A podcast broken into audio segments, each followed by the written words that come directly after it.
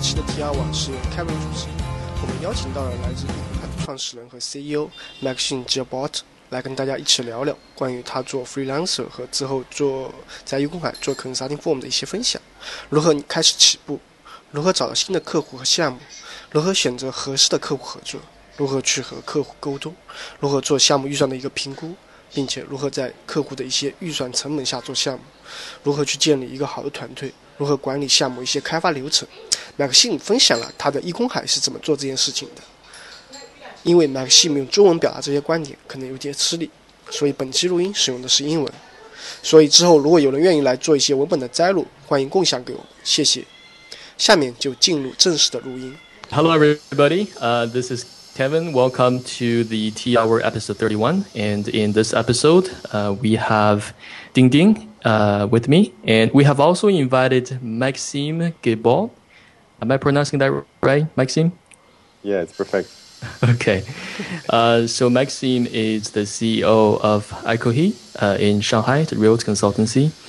Uh, so Maxime, I'll uh, I'll just let you introduce introduce yourself, then your background and experience, because some of our audience may not know you. Okay. Hi everyone. 大家好. so my, my, name is Maxime. Um, I've been in uh, Shanghai since uh, 2004 four, and uh, since 2007, I'm I'm running uh, um, which is a Ruby on Rails development company, and uh, also in the recent years, we've been uh, doing a lot of mobile development mm-hmm. Uh, as well. Okay, so uh, Maxime, the first thing I want to ask you is is how how come you you came to China. So it was 2004. So what what uh, what made you come to China at the time? So I was a still student, and I came to China um, within an exchange program between my engineering school in France and Shanghai Jiao Tong University. Oh, so nice. I did my uh, my master in Shanghai Jiao Tong University. Oh, okay. Okay. Yep. So, Maxime, welcome and uh, thank you for coming to Teahour and uh, thank you for Ekohe for supporting the Ruby community, including the RubyConf China. No problem. It's yeah. Pleasure. Yeah, Maxime. Actually, uh, I think you know some of our younger audience might not know, but you guys were really one of the first Rails shops in China, uh, if not the first, uh, you know, consultancy uh, in Ruby on Rails. Um, you supported and started and supported a lot of uh, community events like Shanghai on Rails. Yep. Um, yes. And uh, did you guys also help with RubyConf one of the years? Yes. Yeah. The at the beginning uh, we uh, there was like um, Chong Yanyi, um, uh, Stephen Kong, and there was mm-hmm. also um, uh, John Hancock, and the three of us kind of started the first event Shanghai on Rails. Mm-hmm and uh, from that it really expanded crazily. Yeah. Uh, and Daniel kind of took over. Uh, there was also uh, Cause. I've been working a lot on it. Mm-hmm. And then there's Burrowbean, and then the team became bigger and bigger. Yes. uh, I think until like the, the first big event was RubyConf China in 2009. Wow. Uh, was big. Okay. And, um, and from there we kind of like, uh, we kind of not we're not very active anymore in the organization. Uh, it seems like the the baby has made its way and it's kind of running on its own. Yeah, it's definitely grown a lot since you know five what's that five years four years ago. Uh, yeah, I remember. Uh, I think that was in at least 2010 around there. That's when I first met you, Maxime. That was you know, I was visiting Shanghai at the time and I was just looking around to meet some local developers, uh, Ruby developers, and there weren't that many at the time. So I was just looking around and see Ekohe, and uh, so I want to meet these guys. and uh, so, uh, yeah, so it's been a few years now. So, yeah, in 2007, like Ruby was not really uh, didn't really enter China yet, and mm-hmm. even the even the open source technologies in general. Mm-hmm. Um, a lot of people were still like Windows and .NET, and um, I think the, the open source movement came a bit late. Mm-hmm. And uh, um, also, there was no books translated in Chinese, um, so people didn't know at all about about Ruby. Yeah. Uh, Yes. And uh, we kind of started the event. It was also a way to like promote, uh, yeah, the technology and also help us like recruit people. Yeah. So I think in a sense, you guys were really trailblazers at the time, right? Um, so did a lot of did a lot of initial work to get a name out there and and uh, and everything. So you know, thank you all for doing that. No problem. 用中文讲来说也是前辈了啊，让你能听一懂中文。okay, so Maxine, I want to know that when you graduate from the Shanghai Jiao University, did you start to find the Ekohe? Yeah, uh, it's actually a, a, little bit more blended. Actually, I was doing uh, freelance work oh, uh, okay. while I was still uh, doing my master because I had quite some free time. Yep. And uh, initially, I was I'm coming from like a, a PHP MySQL background, Mhm.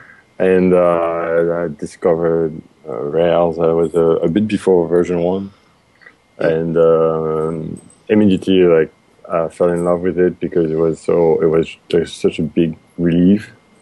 Um, also at the time I was not doing using really any framework, so um, for me that was like nice to have this organization and those conventions. And uh, so it's like basically he comes from my freelance activity 嗯 uh, that became bigger and bigger. Uh, people like uh, heard about uh, what I was doing. First, I, I did it for organizations and associations, uh, then from small companies, and then um, and then as I focused towards Ruby on Rails, Ruby on Rails has a lot of uh, attraction among startups. So quite a few startups, quite a few startups came to us and and asked us to develop their product. And then at that time, I had to, I got too busy, so I, I, I had to hire people to help me, and this is kind of how the company came up. Mm.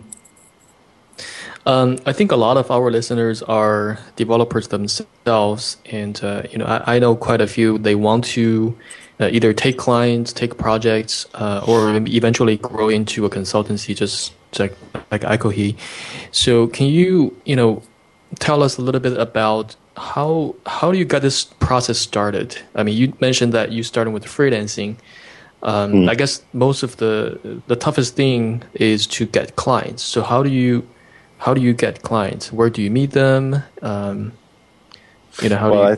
th- yeah, I think uh, um, I think getting clients is not too difficult. I mean, there's a lot of opportunities for you to actually start something. Like you will on your way find people that actually need website and they need like or, or a web application that, that's very easy. But the problem is maybe not very well paid. Um, or the client might not have the money. But this is something you might have to do at first uh, Yes. in order to get to, to grow your portfolio.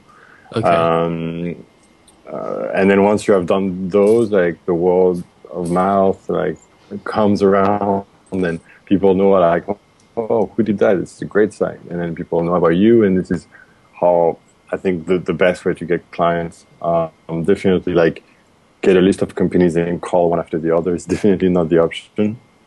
yeah. Okay. Uh, but you better, you better. I mean, the, your best uh, people to recommend you, your best salesmen are your own clients.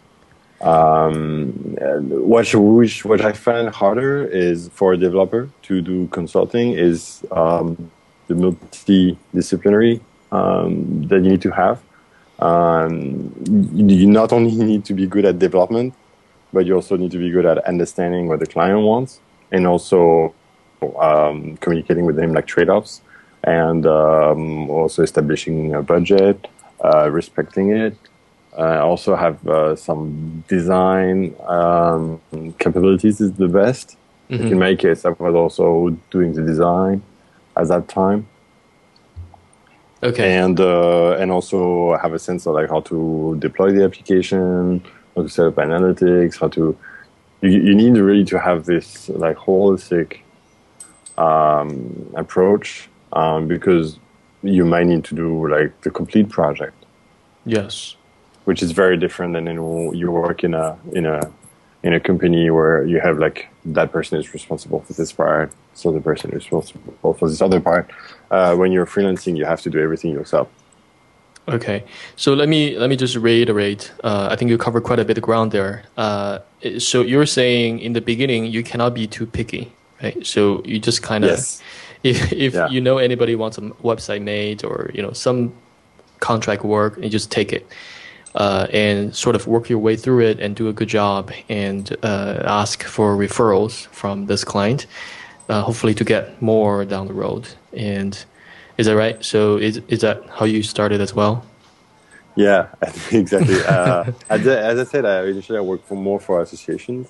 So there was like a, a school association that needed something. Actually, they did have a bit of money, uh, Okay. but it was very uh, low pay. But at that time, I didn't really care. I was a student anyway, and Okay. so I was like, oh, better do the work. And actually, a lot of people uh, knew about it, and it was also like something in the portfolio to to show to other people. When you have to convince a client, uh, the easiest way is to to show them what you have done. If you if you haven't done anything, then it's it's difficult. Yes. Okay. So you did the project uh, for the association as a student. Uh, then how did you get your next client? Um, hmm. That's a good. A long time ago. uh, uh, yeah, I have to like go back in time. Um, then after the next one, I guess was like uh, for a photographer. Did his portfolio website. Mm. Um, so he had a bit of money to spend on it. Uh, and then like smaller companies around that. It's like a, I mean, honestly, a lot of people need websites and web services. Mhm. Uh, again, so it's, uh, there is a lot of work out there. There's not necessarily a lot of uh, well-paid work for sure. Uh, but uh, it's definitely um, definitely possible to find your your way. You have to, of course, find something that's not too big, uh, that is interesting enough, Yeah. and uh, that has some potential. If you, at the same time, you're working on your own, product, uh, you you might want to find something that is relevant or is not uh, is not in direct competition as well Right. that might also be a problem, or you might uh, you have to orchestrate that so it's not taking too much of your time. Uh, but it might be a partner, it might be a complementary product. I mean, you might like also consider this aspect. Yeah. Yeah. I think uh, you said about you know starting as a freelancer um, helped to you know have the sense of building a complete product. Uh, I think that's definitely definitely makes sense uh, because I imagine a lot of a lot of uh, developers work in bigger companies where it's mostly in charge of a component of a bigger product, and you know they probably have limited roles. Um, so I think I think freelancing is a solid first step to uh, you know getting a picture of a whole you know, holistic product and from beginning to end, from development to deploy to maintenance down the road. Mhm. Yeah. Um, so okay. So, so one of the questions I think uh, this is for everybody who wants to do client work is the quality of the clients uh, actually varies varies a lot. You know, sometimes you get really good clients, sometimes you get bad clients. So, what's your take on this? How do you tell between a good client and a, a horrible client? Um, okay, so it's like a um, it's a gut feeling, I will say. Uh-huh. Uh, you um, so as a free uh, like as a freelancer, um, if you have a small team, um, you what you don't have, you don't have many resources, and what you don't have is you don't have a dedicated project manager or, or an account manager. So you want to keep the the relationship with the client very easy and light Yeah. because otherwise you won't have the time to to do the project itself. Yep. Uh, so you need a client, uh, someone. You need to find a client that has like uh, some some analytic mind, um, that understands like basic logic, uh, and has uh, some level of experience uh, in in web technologies.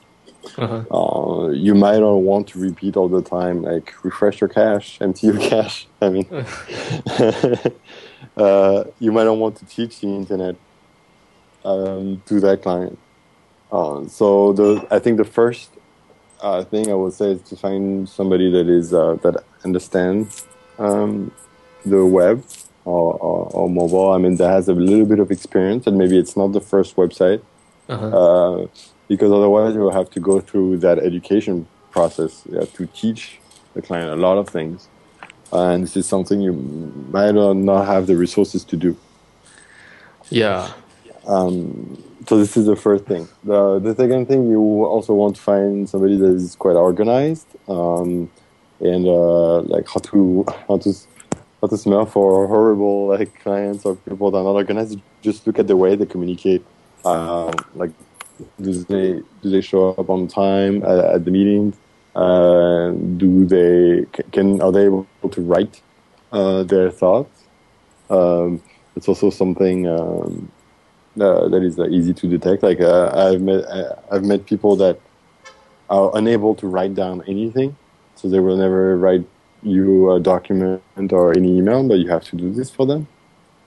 Well, that's also a, a source of problem because you need to you need to write down all the specifications for them, and then uh, usually people that don't write they don't read either. uh, uh, so the all the voice uh, communication, like vocal communication that happens, uh, is not written down, and that may be a source of conflict later on. Uh, right. And also. Um, like vocal communications is a bit more heavy, takes more time. Uh, you, they might interrupt down the line in the middle of something. Uh, I mean, personally, I prefer much more people that can communicate by email. Mm. Uh, and then, um, and they are able to write like complete um, sentences that mm-hmm. make sense. Yeah. And uh, write comprehensive emails. Then after I can read and reread and I can reply. And when I want to have a a, a Skype call, they, they, schedule a time. They don't call whenever they want.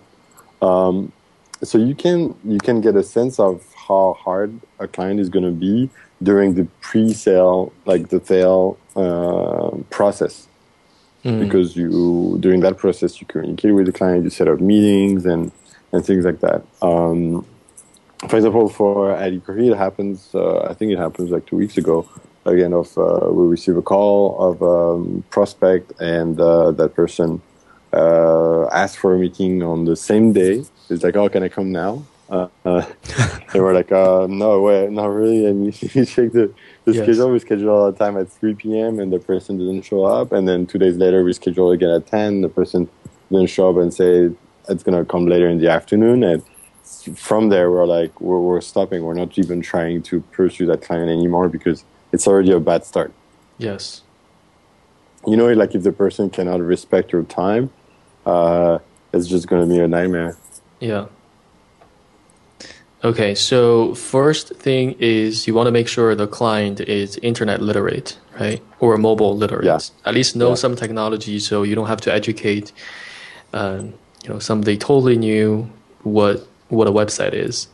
Uh, and the yeah. second thing you said about is communication, right? So you want to make sure they communicate, they're willing to communicate, they can write, they can, uh, you know, form coherent uh, thoughts, and you know, be willing to communicate. And the third thing you said is uh, you have to be professional and respect your time, and uh, you know, uh, yes. So you can tell a lot from from a person in the pre-sales process, and you, I imagine you filter out a lot of the bad clients from there too.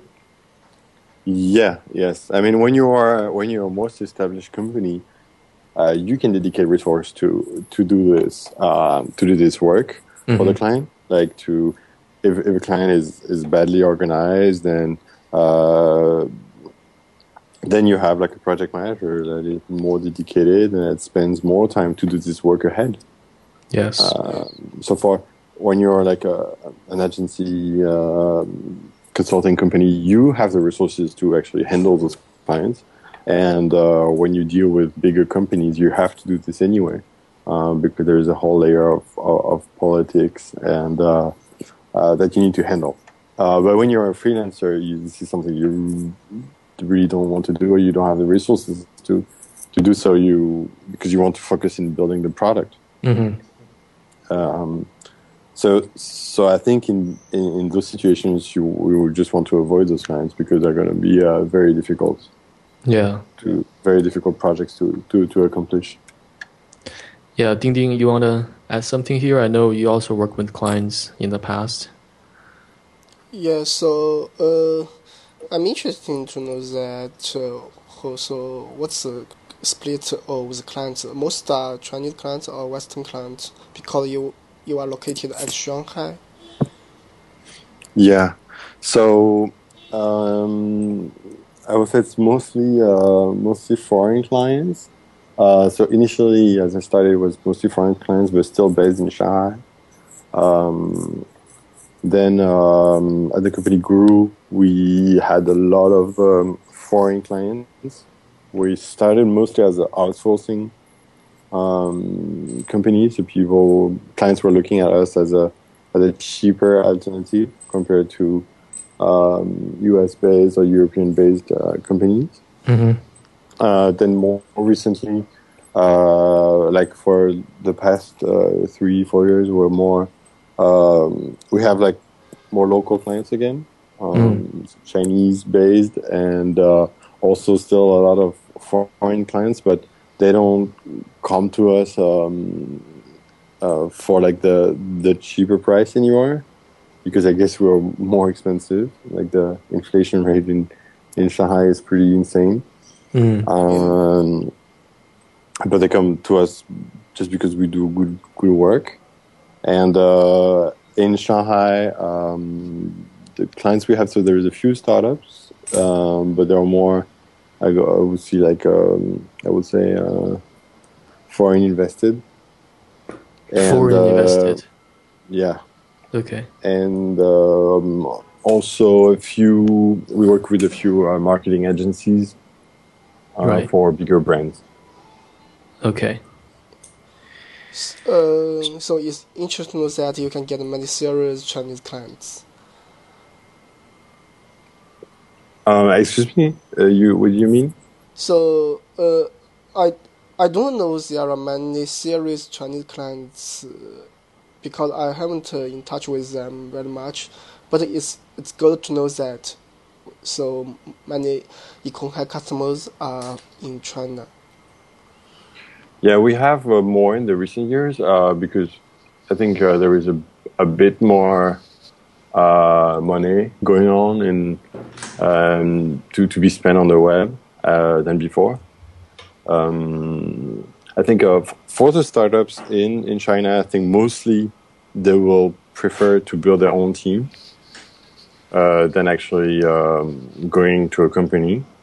Um, there is like a very strong assumption that uh, building your own team would be cheaper than uh, hiring a consulting company, uh, which I think is uh, not always true.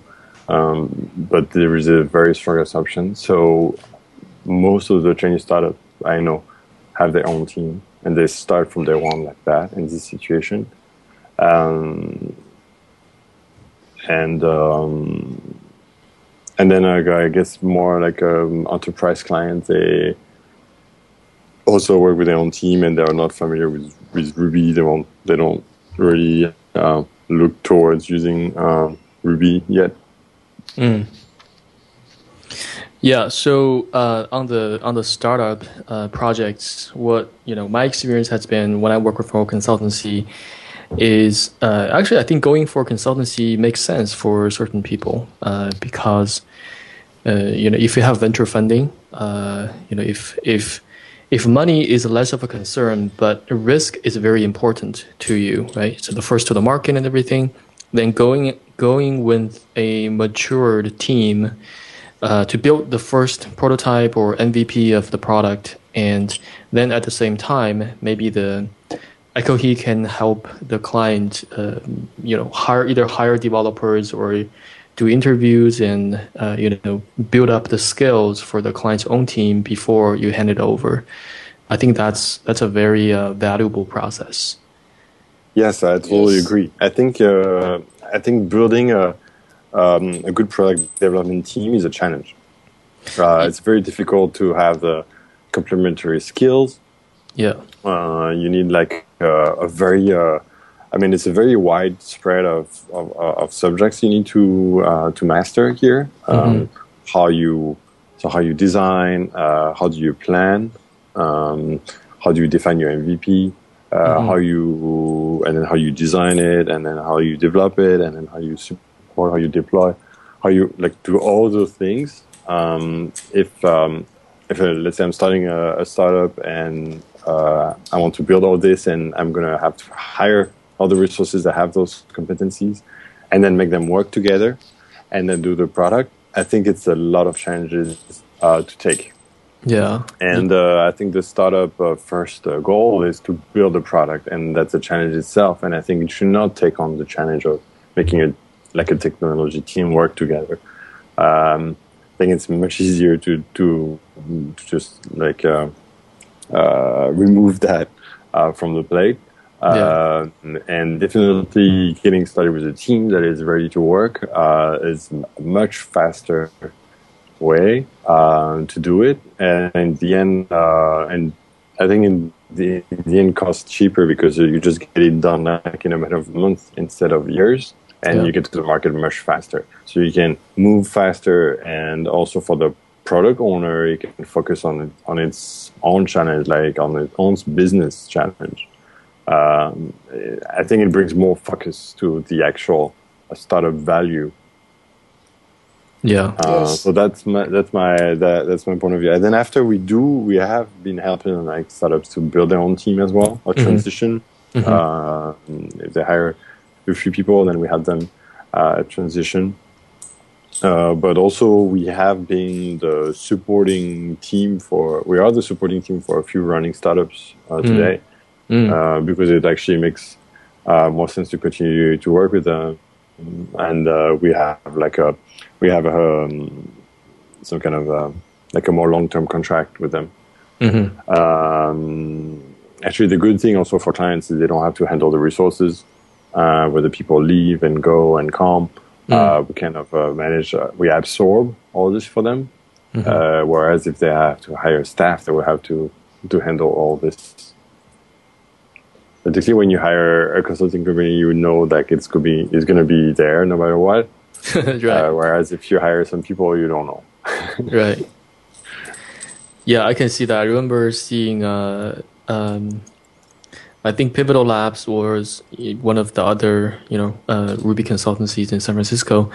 Uh, They helped Twitter uh, scale a lot. So a lot of the project, they, you know, they just dedicated uh, dozens of consultants to Twitter client, Twi- Twitter projects, and you know, help them build a big part of their infrastructure and uh, you know, stepped in as firefighters when something happened. Um, and even today, I think uh, I went to one of their info- information sessions, and you know, the big part of Twitter's development culture was shaped by the experience by uh, with Pivotal Labs.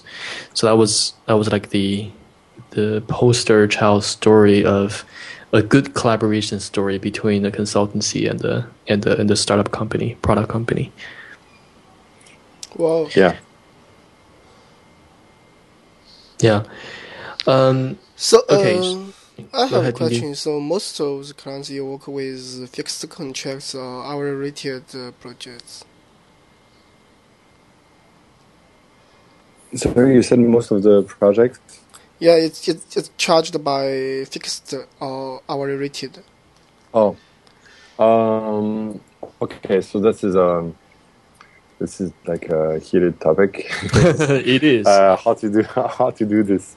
Um, um, so we um, uh, I don't know how to get started. Like fixed uh, bid projects have a uh, have a have a problem is um, is that there is a limitation in the in the budget, uh, but we present an agile methodology.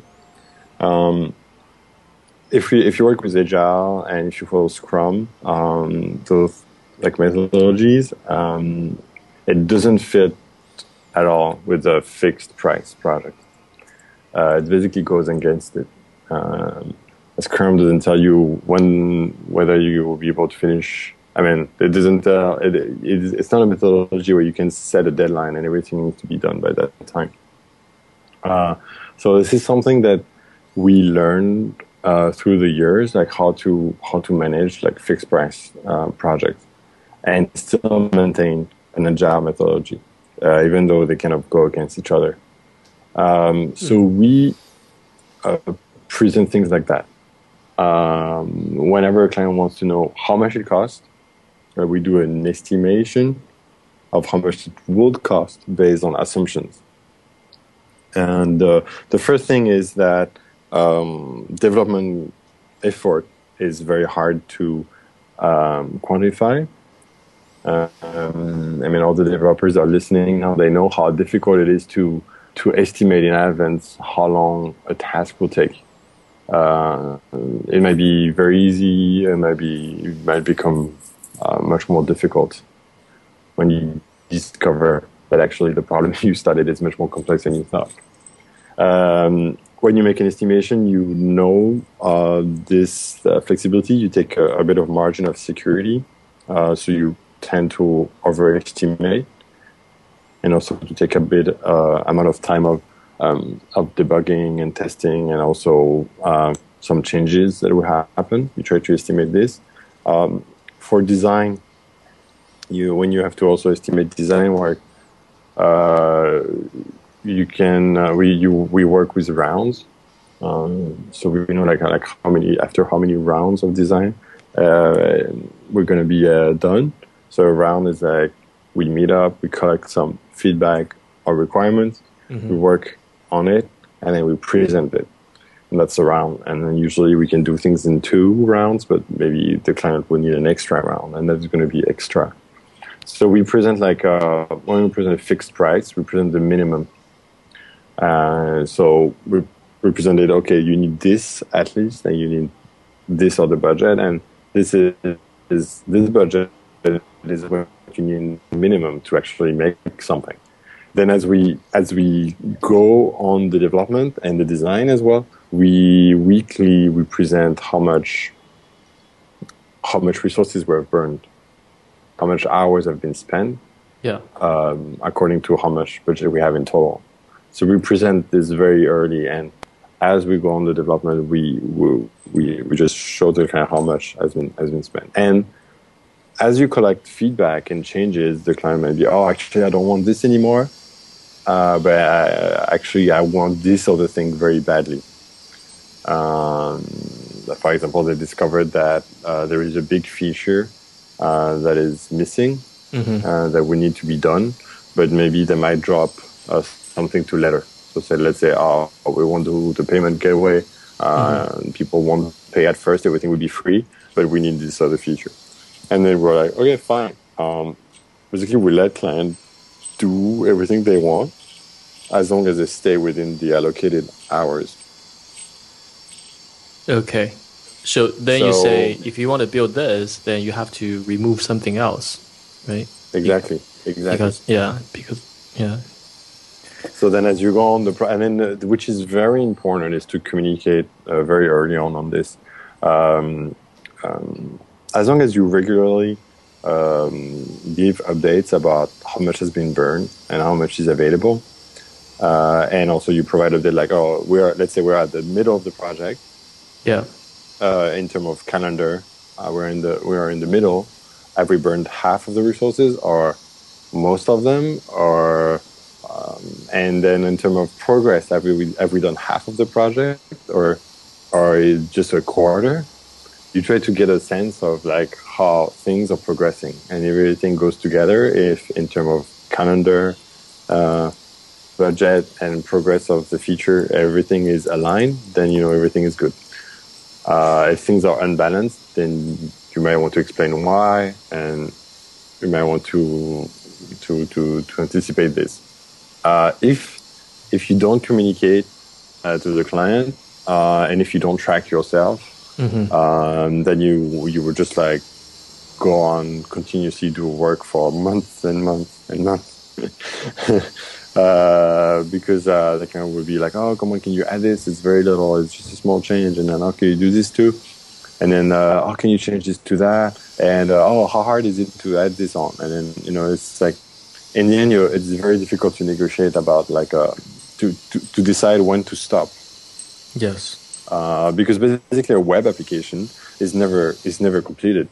Uh, you're you're never finished with the with with the with the web application, and we all know that. Uh, um, okay, you you launch a first version, but there is like a, the backlog is full of tasks, and uh, you never complete it. There's always a next thing to go on, um, and if you don't impose like a, a stop or like a, a line um, based on on the budget being uh, being all um, consumed, Mm-hmm. uh, then there, then it's very difficult to stop.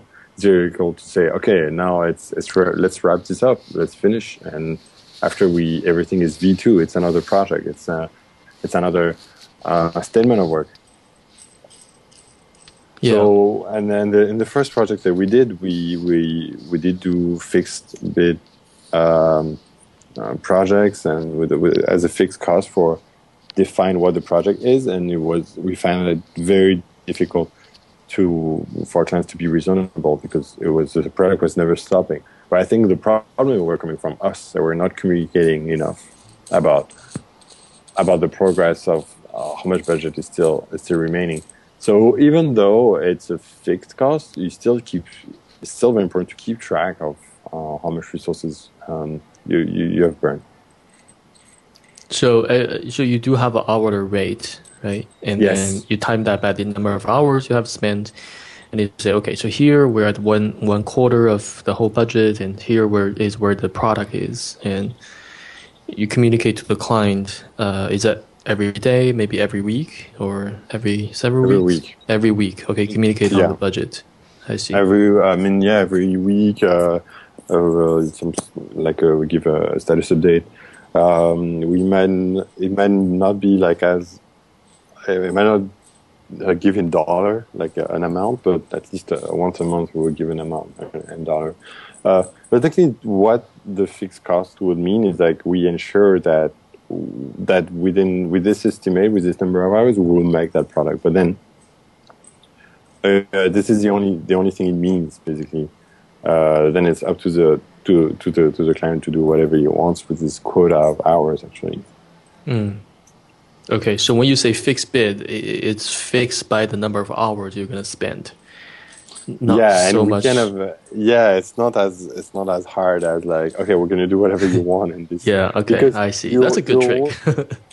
yeah otherwise you there's no way to, to finish it but we do we do make sure that actually we'll do something with this estimate. It happens as well that the client is like oh you said we would do it and then we actually if we underestimated something uh, then we take it on our cost and we give ours for free to actually accomplish this feature because we thought it would be for this price and it's not. So um, so, so, so within that scope, we, we still guarantee to the client that uh, within that budget, he's going to have this product. Um, and uh, we this is what actually why clients want fixed costs because they need to know how much money they will have to spend, and um, but they don't necessarily uh, need like a a very like hard line of what the project would be. right. Yeah. So as long as you fulfill this requirement, then it's then it's all good.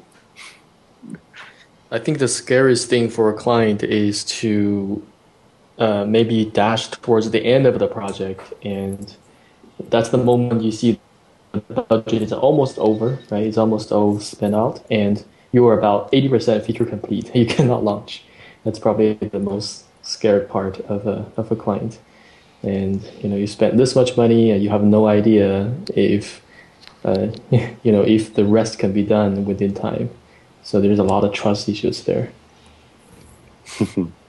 yeah, when I was a consultant, you know, I see, you know, when we work with the clients, it's it's the same uh, because we used to have daily stand-ups. I don't know if you guys do the same. Have developer talk Yeah. to the client every day and uh, report. Okay, this is what I, these are the things I have done today, and you know, check out this. I have delivered this on the staging server, and you know, check it. Um, so in the beginning, it was a very you know smiley, smiley, everybody you know happy and you know virtual hugs on Skype and things like that. But towards the end of the project, you can tell the client got very nervous because they have spent a huge amount of money and you know they, they probably still see a lot of things in the uh, in the backlog and uh, you know they want to make sure this is launching but they're nervous and they don't know what what happens after the launch especially the first time clients so i felt like there was a lot of babysitting there just to, to hey everything's going to be okay. We're going to take care of you. You know yeah. just yeah, for uh, for a lot of clients like they're they're started with their baby. Yes. Um, yeah. so you, you you need to respect that as well uh, to make sure they they're still to make them feel they're still in control. Mm-hmm. um, because uh, it's, it's, usually a lot of their personal investment as well. So they've yeah. been personally investing money. And um, and um, so so so you, you you tend we tend to take a lot of decisions for them. Like we think oh we should do this after because it doesn't um, like you can still launch without that feature. Uh, it's not part of the mvp you know you, need, you can tell them all this but you need to phrase it so like they accept it. Um, and um, and uh, you need also to make them feel that they're actually control of things and you guide them in their decisions but you try to make them make the decision. Yeah. it's like it's a, a little bit like yeah, it's a lot of politics. yeah, it's a lot of. That's why you need somebody who can really communicate well. a lot yeah, of his communication. Uh, about, uh, about the what we do daily standards here, but internally we don't do daily standards with the clients. Uh, okay. I mean, we I don't I don't see like a lot of clients actually being able to to be online every day at the same time to actually mm. do this. Um, I don't think a lot of, of clients would be able to to to do this. Mm. Um, I would love to, but um, uh, but it's not happening. Uh, so we do uh, we do it ourselves, and it's mostly among like uh, the lead, uh, the lead developer, project manager, usually one person, and I kind of uh, talk to the other developers and say what we should do, and then we have an email writing of it, so that we I see. that we use also sometimes. Yeah, but it's mostly internal internal organization, um, more than the communication with client. Then we give it then um, updates like by email and by weekly call. Okay. So you talk about every project has one lead developer uh, so what's the typical structure for a project team? So You have got one lead and uh, maybe a designer and a few developers. Is that? Yeah. So uh, we one thing we try to keep um, at Ekohe is um, it the the lead that technologically speaking is is aware of what's going on. Uh, we try to not have like project managers that don't understand tech. Mm-hmm. So it's either uh, developers themselves that uh, have been growing and have been interested in in uh, managing projects and communication with clients that became to this position, mm-hmm. Um, or it's um, uh, people that more have a managing, managing background and they are they they know about tech uh, enough to actually be able to manage a project. And usually there is also a lead developer in that case that is more senior Mm-hmm. Uh, but we try to make sure that the people that write the specifications and make the wireframe, um, that uh, communicate with the client, uh, knows about technology. Okay. And um, behind that person that handles, so it's kind of a communicate with the client, um, report, uh, reply all the developers' question, and also manage the designer. Uh, that person is very important to the project, as you can see. Behind this, there is a team of developers, but usually it's never more than two. Never uh, more than two. Okay. Yeah, I mean sometimes there's three people, but it's usually only two. And then um, and then there is one or two designers. It depends how. This is where we're more, a bit more flexible in a more um, at the at the beginning of a of a, of a project in terms of design, there's usually more develop more designers involved, Mm. and then uh, as the as we build the identity, um, the visual identity, there's usually one one designer is then executing from there. Mm. But like a the, a team like working on a product is is usually like three people, two three people. It's fairly small teams. Maybe two developers and one lead, right? Typically. Yeah. Yes. I see. Do you do pair programming? Uh, yes, we do pair programming and we try to enforce it. Um, not all, all developers like it. Um, Okay. Uh, we, we would like uh, them to do it more, actually, um, because there is just so many benefits for it. I mean, I won't, I won't go through all the benefits of, of pair programming. Yes. Uh, but uh, we do want to have it more. I don't think that having it all the time is um, is good either. But uh, we try to, we definitely try to push it. Okay. Yeah, I would say you know learning the learning experience at the consultancy is uh, I would say unparalleled, uh, especially uh, you walk. I mean, especially for someone that has working worked in like a big product company. I'm and I'm speaking from my own experience. Coming from a bigger company and working in the consultancy, it's a very nice way of transitioning to a more product minded from a feature minded uh, you know developer to a more product minded developer where you know you and maybe another person is pretty much taking care of complete product of the clients. Uh, and uh, also the best practices you know, from the years of building you know hundreds of projects probably uh, is very very valuable. So i can definitely see see the value there. Mhm. um, So uh, I want to know that how many people in Ekohe now? And now we're about twenty people. Okay. So uh, I, uh, how many projects will you work work on in parallel?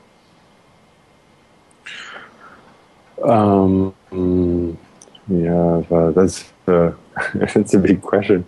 Uh, I guess we have one, two, three, about six.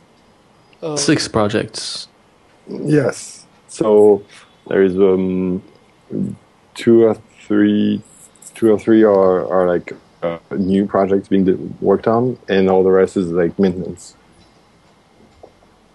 Do you uh, do you rotate developers? Uh, Do they you know work on this for a week and work on the other project for a week, or is it mostly same people seeing through the whole the complete project? So we try to rotate uh, because it's one of our um, it's one of our selling points to to the staff. Yes. like uh, uh, okay, if you work to if you come to work for us, you're not gonna working you're not gonna be working all the time on the same project, right? So you're gonna work on different things, uh, and hopefully that the uh, developers will all enjoy this to be working on different projects. Oh yeah, Uh, absolutely. You might work. You might work on something related to fitness, and then you might work to do something related to TV broadcasting. Yeah. Uh, or you, you know, you might do very different things, and you will learn a lot from that. Um, this is like our, our, our strong points. And then, in reality, it's um, we, it's well, honestly, it's difficult to achieve, uh, but we try to do our best at it. Um, well, for example, the I guess the longest project we're working with is um, is for the the FIFA World Cup. Uh, so those are like three years long projects, um, and they are also very difficult and very technical projects. And uh, uh, if you keep, I mean, you can keep working on this all the time, but it gets boring. I mean, uh, I mean, it's a very interesting project. Um, but just like uh, when you're doing this all the time, I mean, you want to get some fresh air and uh, and, work on, on other projects because uh, uh, you will learn new techniques, um, new technologies, and then when you come back to this project, you may be able to to actually like apply those new things to it, and uh, this is where it gets very valuable. So we try we regularly we introduce new people uh, to this project. For example, if we take this as an example, mm-hmm. and uh, um, and also we um, we have a few developers doing half time on one project and half time on another one. Mm-hmm. Uh, so they're not full time on one project, uh, but they maybe we prefer sometimes to have like two half time than one full time. Mm. Uh, this is one way to do it. Uh, in, in, I mean, the downside of this is that you have to to switch between two projects, which is sometimes a bit difficult. Uh, but um, the pro is like you you work on different things, and uh, also we, as I said earlier, we introduce new people. So then um, the people that have been starting this project can move to other to to, to another project. Uh, um, since the new developer that joined kind of learn how to do it and takes those new tasks. It also comes with uh, with uh, how much experience the developer has. Yeah.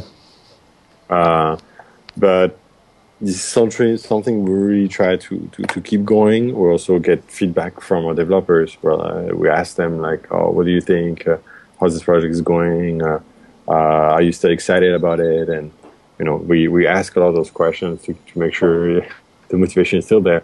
People don't burn out. yes, exactly. Um, this is something that happens a lot in, in startups actually in, in their own uh, in their own team. Uh, mm. There is a lot of uh, a lot of movement in the tech team because like people are just tired of it. Um, usually, when you start a new project, the motivation is very is very high Yes. Um, everybody's like, oh yeah, we're going to start this new project. It's going to be awesome. And then we're going to use this new technology and this new cool thing. And, and people are very excited about it. Uh, then after a few months, it's like, oh, it's still the same old, uh, Do story. Same, yeah. Yeah. I still have this same bug and I have to do fix this again, you know, and get into the routine. And then, um, for internal teams, uh, I think uh, they have to mm, to keep the innovation and build another product while they still try to finish the first one, which is which is also difficult to do because they may not have all the resources. Yeah. In our case, it's just about trying to rotate two different projects, and uh, and also what happens when we when we uh, launch a new project for for a startup. Usually, uh, um, we work on building the MVP, and once the MVP is done, uh, it's online and there is some kind of a, um, a period of calm in terms of development. Like the product is out there and the client is testing it out, and then they they, they, they come back to us in, after a few months uh, to like, okay, so now we want to do the next step, and then for us, it gives us the time to do something else. Okay.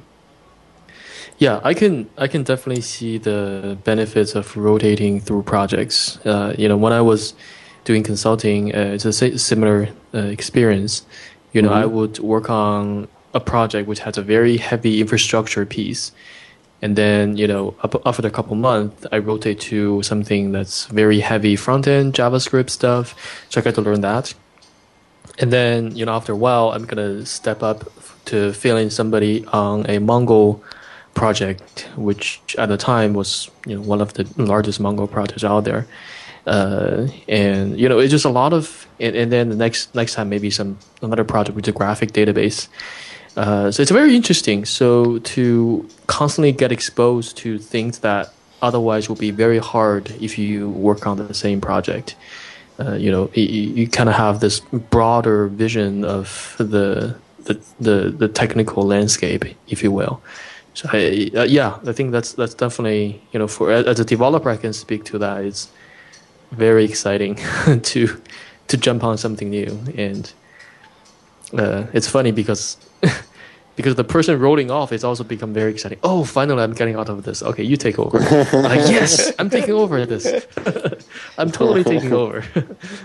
yeah. I, I think as a as, as you said as a developer he should be very excited to do so but uh, I think as a product engineering, so it's better to focus on one product and uh, keep, the progress and uh, do everything it, it, it's required to develop a product because you uh, because maybe you as the more care, people send the clients to this product. Mm. So Yeah. how do you think?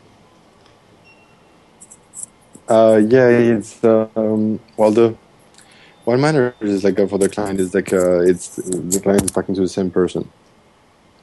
Um, you don't want to have like uh, to have the the client like uh, speak to different people all the time.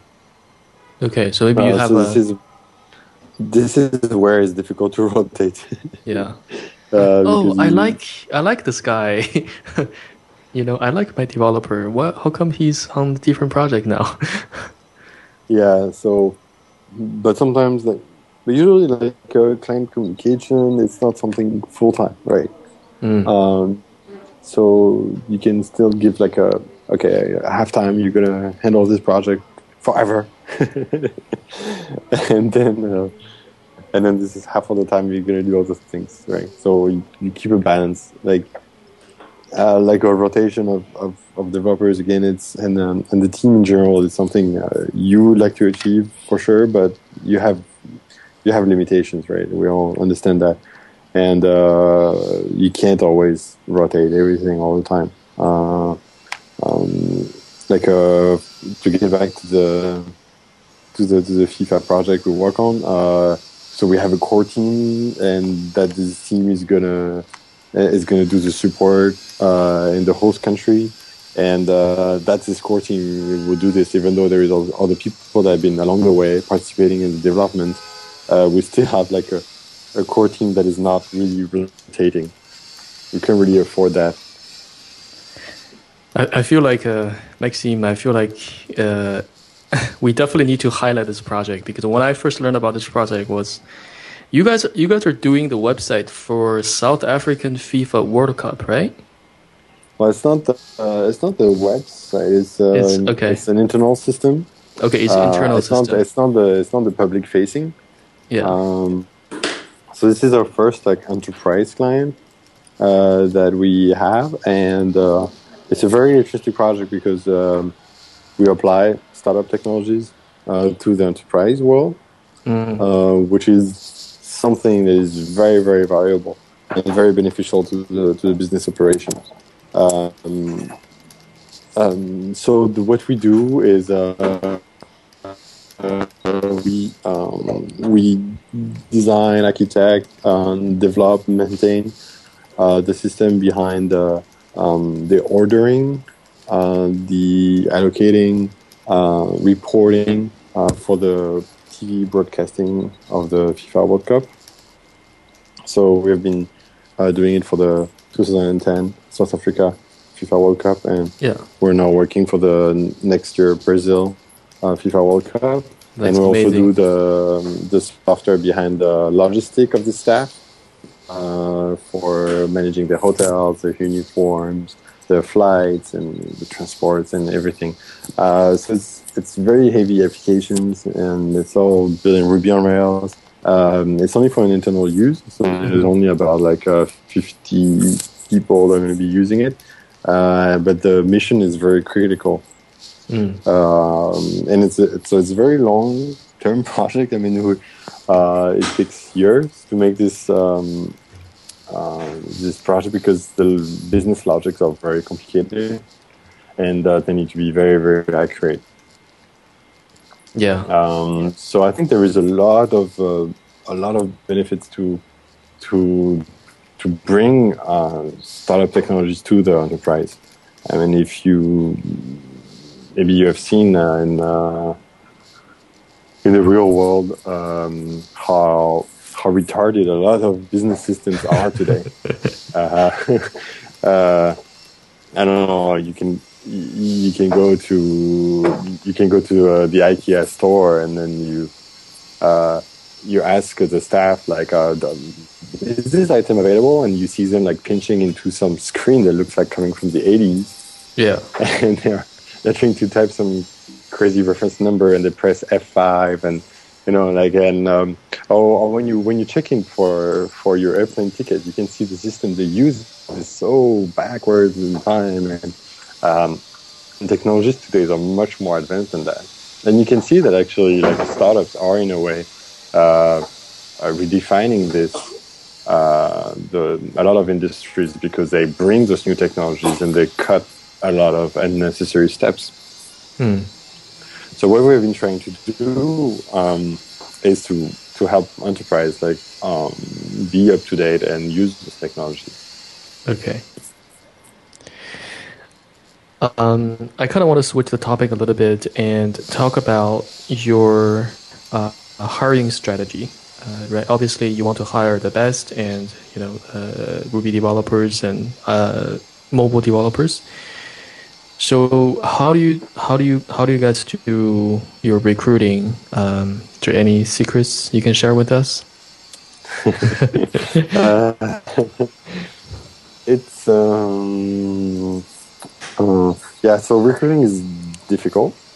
Um, I think wherever you are, but I think in Shanghai as well, there is a um, uh, there's not so many talented developers around, uh, so it's very difficult in general to mm-hmm. find uh, talented uh, people.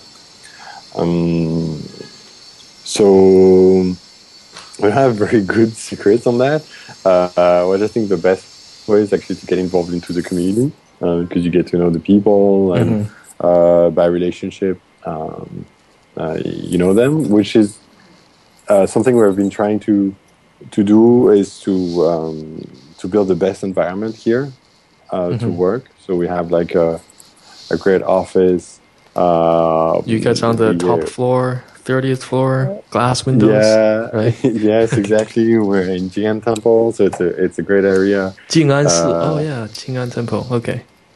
Yeah, and we uh, uh, we give uh, we pay for the food at lunch. Uh, okay. Uh, we we have good computers to work with. Uh, we try to ha- we try to have a good internet connection, but that's like a challenge. okay. uh, we try. I mean, we uh, our motto is like happy clients and happy employees. mm-hmm. Um, so we we try to work on the best environment for us, and we we think that it's like if you bring happy to a client, the client is going to talk to other people and bring you more business. If you bring happiness to your employees, the same will happen. I believe that they will talk to their um, mm. to their coworkers, to their uh, classmates, and bring them over as well. Uh, so this is something we we also been uh, working a lot into bringing the best environment, and uh, also because it's because it's difficult to, to, to get the good people, we, we try to keep them. Uh, so we have a fairly low um, like um, attrition um, attrition rate. Yes, uh, people are not moving that much. Uh, we have we have quite some people have been here for for three four years uh-huh. already. Uh, quite a few people. So and we have also like a newer ones, and some people have to move. Some people want to get back to hometown or they mm. want to move where their wife is or they want to go on with their life somewhere else because they don't they don't want to stay in Shanghai for some reason. So there's nothing you can do for this really. But uh, for the people that uh, have been staying here, we we've been like keeping them. Mm. So, but but I don't have like a magic potion about like how to how to how to get the the talents. I mean, I believe that. Um, if you're if you're a good um, if you're a good developer, if you're a talented developer, you're probably very busy. Um, so you know you're probably not available. Uh, mm. But we don't have a um, when we when we do our recruiting, um, we look at we of course look at at the the technological like knowledge mm-hmm. um, about how good a person is. Uh, but, we, but we mostly look at the attitude about how how that person work. Mm. And uh, I mean, I th- I think it's very easy for um, it's very easy to. I mean, the, the rest technologies and and um, and also mobile are, are, pretty easy to learn. It's mm-hmm. something mm-hmm. like that actually comes very fast. Uh, like in six months, we can have like people have, have been improving like uh, a lot. Um, and uh, so so we look more about like okay what is your experience have you been doing some web programming have you heard about ruby and uh, we mostly try to see like how the person communicate, whether it's easy or not, and mm. people that are easygoing, uh, and people that have like a good attitude towards work. Um, what we do is like a, a consulting, so uh, it's a very difficult work. Um, you have to uh, basically follow whatever the client wants, and then mm-hmm. you we, we, we bring them a lot of uh, of um, of consulting about what they should do. But still, you it's it's um, it's a work where you have to to be very diligent uh, about what you deliver. Uh, so it's something where the attitude is the most important. So you need to be very professional. And um, okay, so the client wants this. I'm going to do this. I'm going to test. Mm. I'm going to make sure it works well. I'm I'm going to make sure when I put it on staging side, it also works. Uh, and I'm try I'm going to try to do the over the top thing. So uh, it looks good, and this is the little thing that it, the client didn't ask for, but it's, it's also done. Um, you know, all this attitude is the most important. Okay. It's something that is, I think, much harder to learn and much more tied to the personality of the, of yeah, the person. I, yeah, I think that's uh, you know I think I think that's true not only for consultancies but also for you know just teams in general. It's very especially for small teams. It's very important to have the new hires, you know, people say this called culture fit, right? You fit in this team and have the right attitude. But how do you how do you how do you test that? Do you you know do you bring this person in and work for a week and see how they interact with the rest of the team, or it's uh, what I mean is it's hard to tell that from just an interview, right? Yeah, yeah, it's hard to tell. Uh, we try to we try to to relax kind of the ambience during the, the okay. interview, so it's not too rigid. Otherwise, you kind of uh, just get a front-facing uh, uh, attitude. But I mean, not a. You want to know what who this person really is, and um, and really, yeah, yeah, it's a feeling. whether you think that person is gonna is how, how this person is going to behave, and uh, it's very difficult. But we try to study like, okay, where this person is coming from, what is the educational background, what is and and and when you ask some questions, you should see how the person reacts. Mm-hmm. Um, honestly, we've been interviewing some very talented developers, like mm-hmm. very very good ones, mm-hmm. but and the attitude was not there. Like they would be very uh, like arrogant, or uh, they would be um, you know they would be very imposing into their choices and mm. uh, and this is definitely something we want to avoid. So we kind of like, oh, thank you, it's not, not meant for you, uh, because you want. I mean, in some way, we want people that are easy to manage. Um, yeah.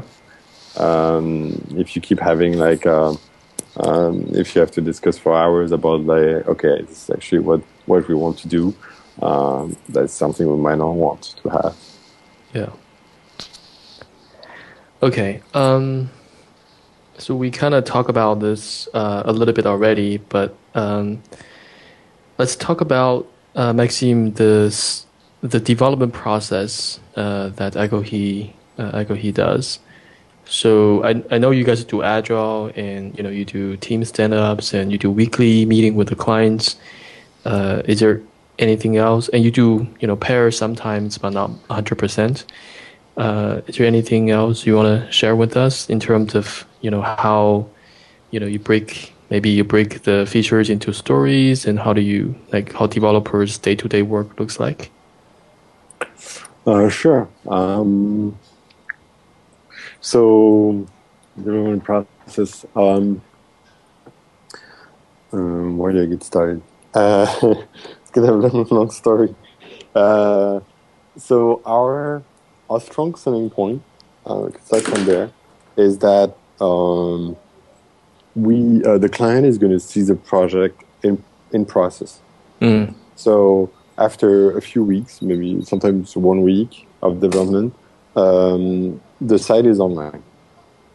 So of course, it's, it's this is broken. This other thing is not finished, uh, but something is up, and very quickly we can get validations mm-hmm. of uh, of the things that are being developed.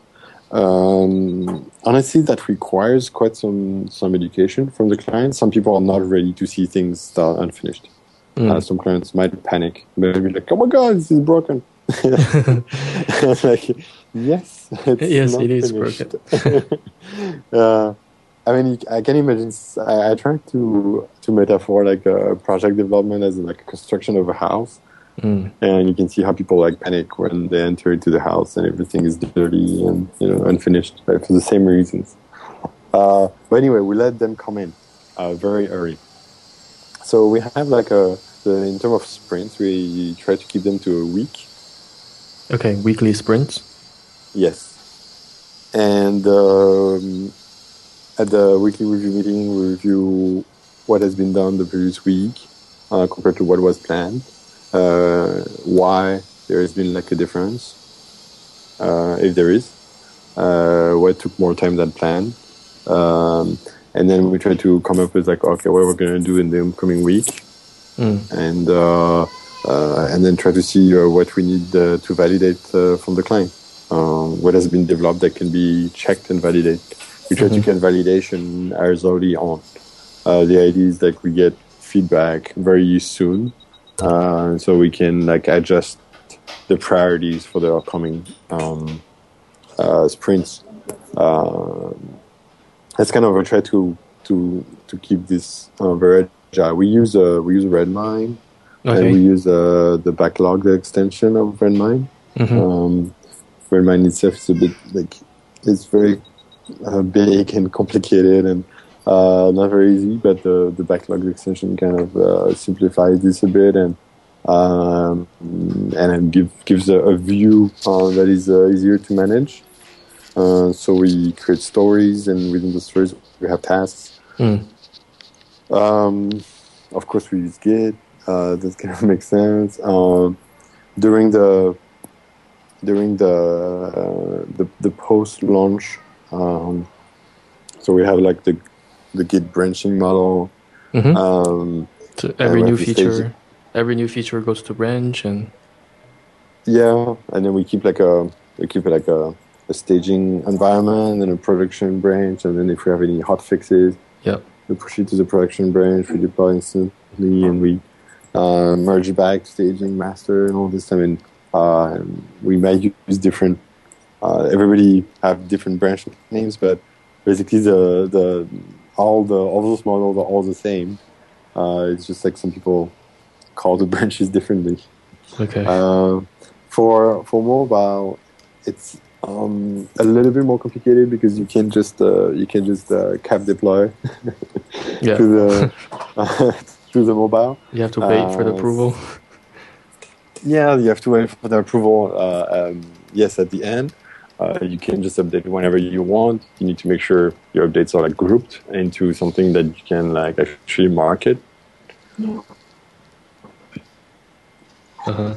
because you might have to send a newsletter about it, or you might have to do some PR around it. You know, you need to Yes, articulate right. all this together. Yeah. um, where like a website you can just do Continuous. updates over the night or, or yeah it's more like a continuous pro- process exactly and it's something you can experiment more yeah. uh, you know if, you- if you broke something on a mobile and you have to wait like uh, you have to wait for the next update i mean you could i mean actually apple has it's even though a lot of people are criticizing the, the approval process it's actually pretty fast uh, Mm.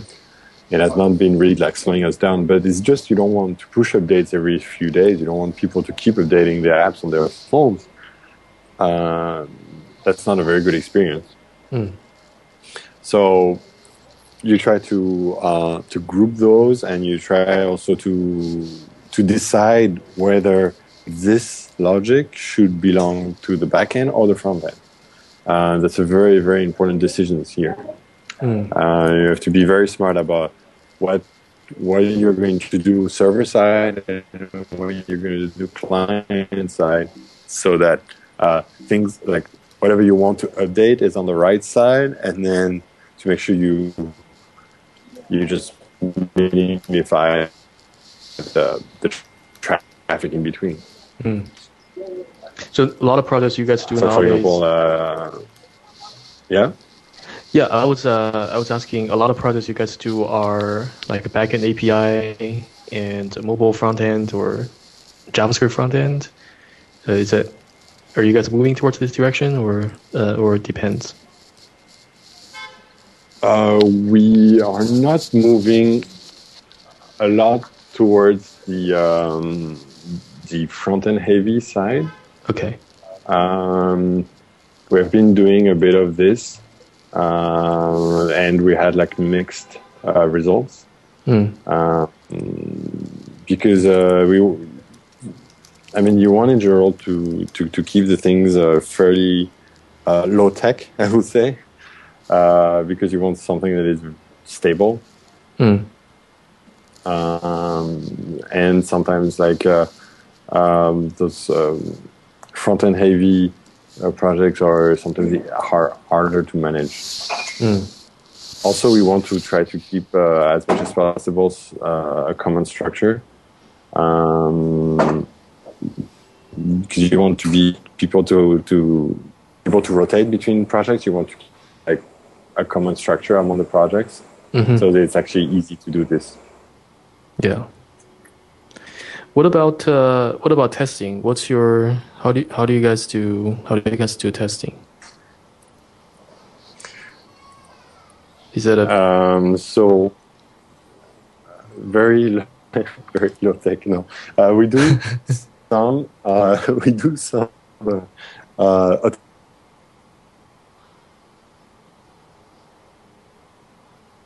any test, particularly um, like I have a complex business logic, uh, something on models. Uh-huh. Uh, um, you want to make sure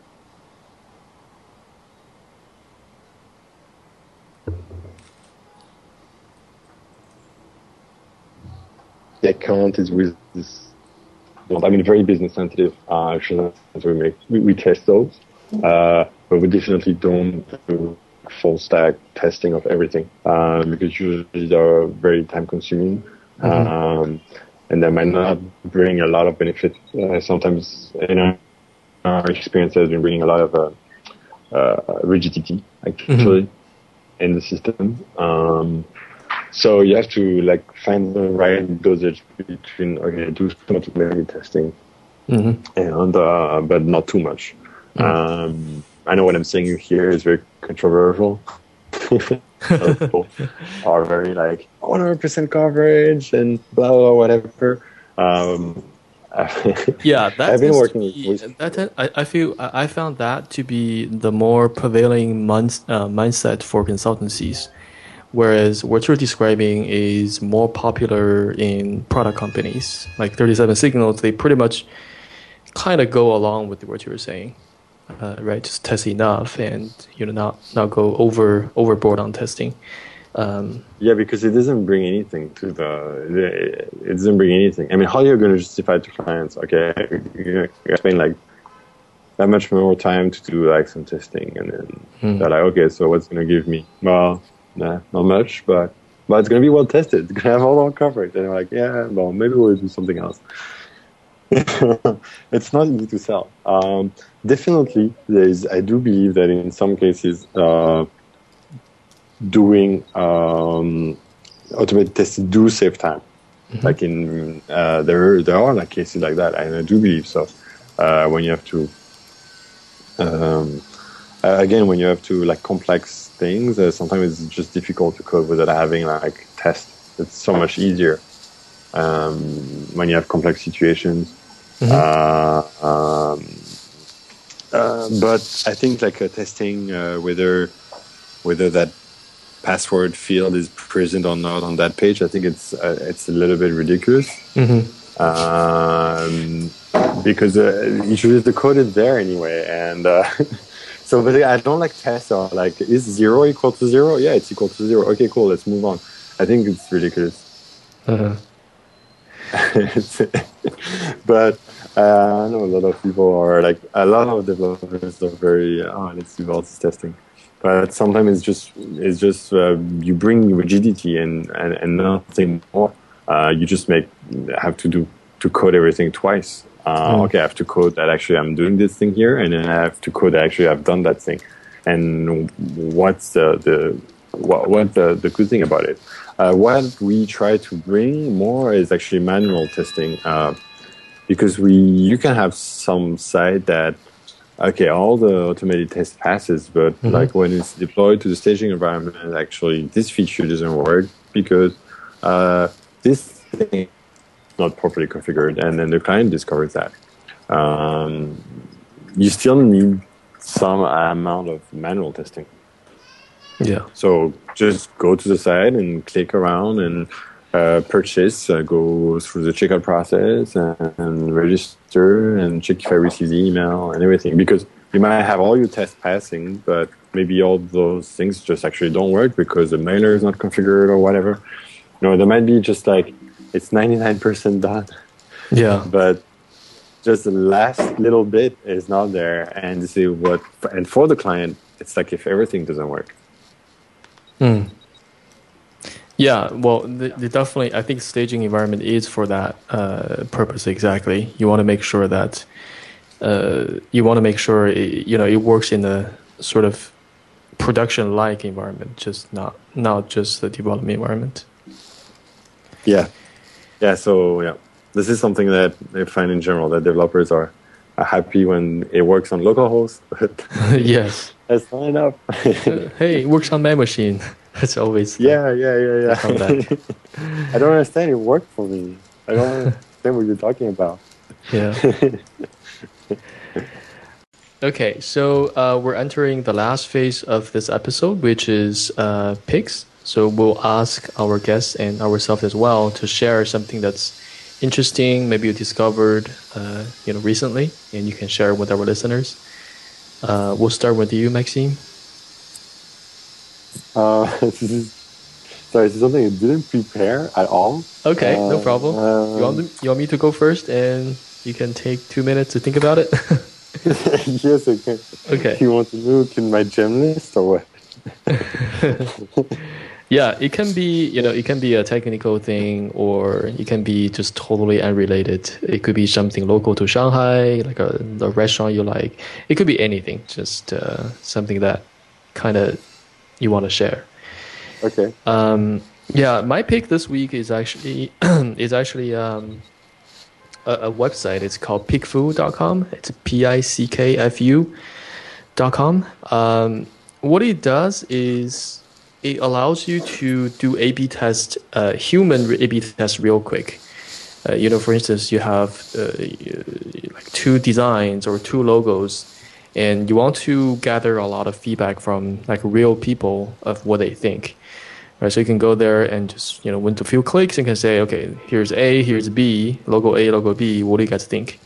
And uh, within minutes, you get a lot of response from real people. And in the end, I think they hook up with Mechanic Turk.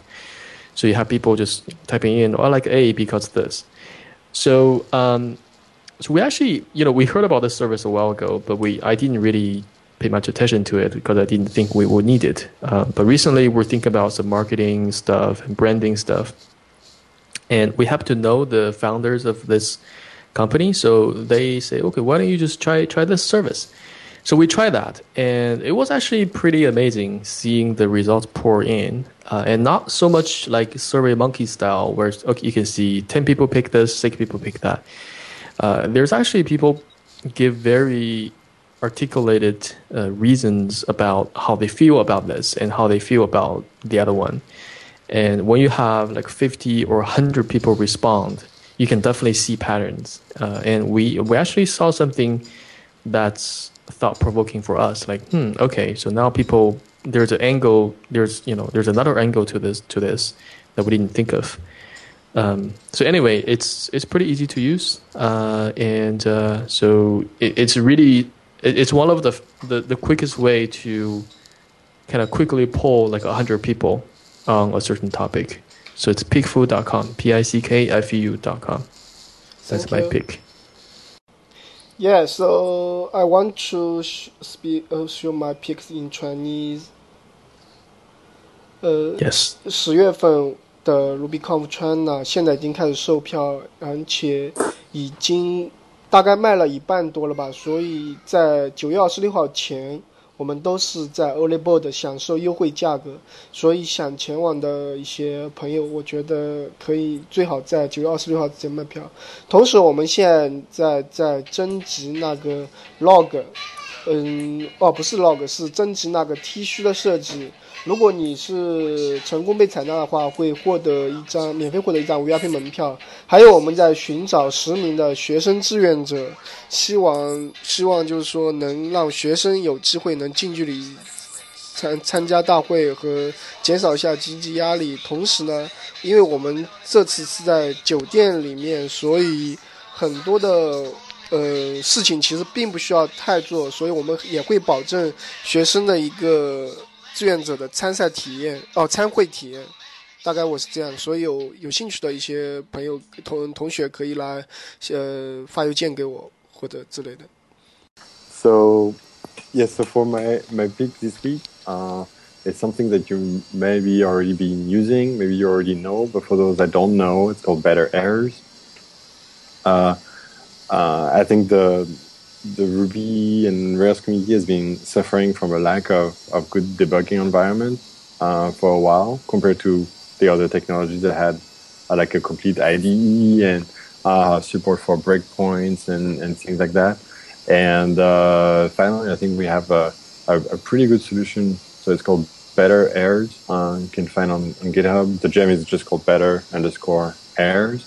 And it gives you like a, a better error page, like the name let's say, uh, and you also get like um, so you get a complete stack trace, you get a view or where the code, uh, where the error is, and there is also a live shell, so you can actually inspect variables and you can manipulate objects directly from your web browser.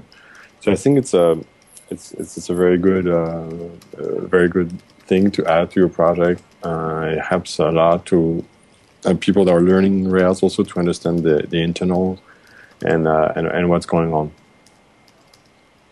Yeah, the better errors gem. Yeah, we use that in our projects as well. Uh, yeah, helps a lot. Definitely. Yeah. Okay. Um.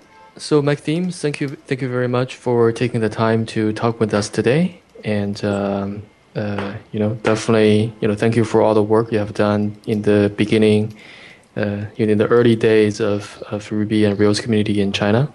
And, uh, you know, hope you all the best for Ekohe going on forward.